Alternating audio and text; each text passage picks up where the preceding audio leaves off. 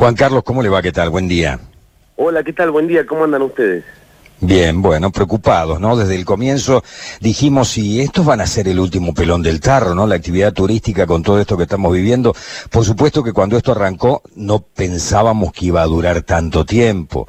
Hablamos de 45 días, de 60 días, después de 90 días, y ahora ya no hay horizonte, ¿no? No hay luz al final del túnel, no sabemos cómo y cuándo puede volver la actividad plena como para que este sector que está absolutamente caído pueda empezar de alguna manera a levantar cabeza, ¿no? Sí, totalmente. Nuestra actividad se encuentra en, terapia intensiva y, si el Estado no, toma nota de esta situación, van a seguir cerrando establecimientos y, muchos compañeros gastronómicos se quedarán sin un sustento y sin poder llevar un pan a sus familias. Y eso se traslada también, eh, por supuesto, a los empresarios, que hoy se da un, hecho histórico este, que, no, ha pasado muchas veces, donde trabajadores y empresarios nos unimos para, para un mismo objetivo, que es la reapertura eh, del sector del turismo, hotelero y gastronómico.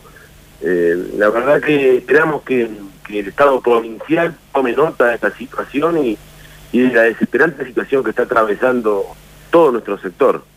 Sí, la gastronomía está habilitada en la provincia de Córdoba. Eh, el, tema, el tema es que no hay traslados interdepartamentales, por ejemplo. Si yo tengo un restaurante en Agua de Oro, la gente de Agua de Oro no es la que va a ese restaurante, va la gente de Córdoba Capital, de, la Pampa Gringa, etcétera, etcétera. Y si no eh, existe la posibilidad de esos traslados, evidentemente, más allá de los protocolos y de que puedo utilizar el 45% de la capacidad del local, además no tengo clientes, ¿no? Sí, totalmente. E, esta cuarentena ya se ha tornado totalmente desmesurada, eh, encarnizada y, con un cepo al trabajo donde no nos dan ningún tipo de solución. La verdad que eh, es muy grande la preocupación porque, porque no nos escuchan, porque hacen oídos sordos, porque hemos tocado todas las puertas antes de llegar a, esta última instancia, que, es una movilización con una olla popular, porque no, queríamos llegar a, a esta situación. La verdad que sentimos un desprecio por parte de los gobernantes y, una falta de respuesta, la verdad que alarmante, ¿no es cierto? Bien, eh, ¿el sector hotelero los está acompañando? ¿El sector, qué dicen los empresarios hoteleros, Juan Carlos? Bueno, los empresarios están en una situación muy similar a nuestros trabajadores, no, no, no ven un horizonte, no ven un plan de acción por parte del gobierno provincial donde eh, se hable de un cronograma de aperturas, eh, nuestro sector es muy amplio, no solo son hoteles, restaurantes, sino también están cerrados los comedores de escuela, qué va a pasar con, con el turismo de tercera edad, con el turismo estudiantil, con la temporada de verano, dicen que va a haber temporada, que no va a haber temporada, que los protocolos están preparándose, y ya pasaron cinco meses de, esta cuarentena encarnizada y, no tenemos ningún tipo de, certidumbre de lo que va a pasar con nuestro sector.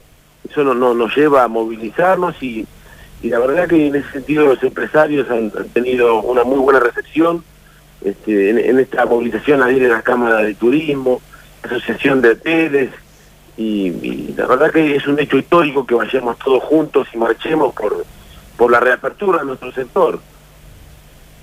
Sí, es absolutamente entendible. Nosotros entendemos que son de los sectores que están en peor situación. Y el turismo para Córdoba significa mucho, demasiado. ¿Cuántos son los empleados directos e indirectos que hay en el sector hotelero y gastronómico en la provincia de Córdoba, Juan Carlos?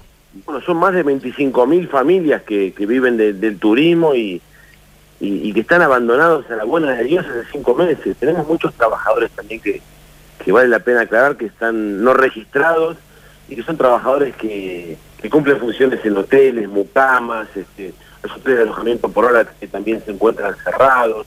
Esta gente en muchos de los casos ni siquiera pudo acceder a la ATP, no puede acceder al IFE. O sea, no hay ningún tipo de asistencia por parte del Estado que nos dejó absolutamente abandonados y con un cepo al trabajo. O sea, no nos permiten trabajar y no nos dan asistencia. Esto ya eh, incluso viola la Constitución Nacional más allá de cualquier decreto, porque este, nos han quitado el orden natural de, las cosas y, y la imposibilidad de trabajar. Reitera horario y lugar de la convocatoria, Juan Carlos. Bueno, muchas gracias. Estaremos en, hoy jueves a las 15 horas en Boulevard Sarmiento y 9 de julio y nos vamos a dirigir eh, hacia el Cucú donde, bueno, daremos un, discurso, contaremos la situación de nuestros compañeros, tendremos un cura que, que bendecirá también este, nuestra movilización y haremos la gran olla popular que tenemos preparada para 1.200 personas, así que creemos que va a ser eh, una gran olla popular y esperemos que, que el Estado provincial tome nota y que no tengamos que llegar a una carpa blanca en la gobernación ante la falta de una respuesta. Juan Carlos, te agradecemos mucho el contacto telefónico, vamos a estar cubriendo las alternativas con nuestra gente en Carlos Paz de lo que ocurre esta tarde allí. Muchas gracias. ¿eh? Muchas gracias a ustedes, un abrazo grande. Hasta luego. Juan Carlos Rousselot, entonces interventor de UTGRA. Eh,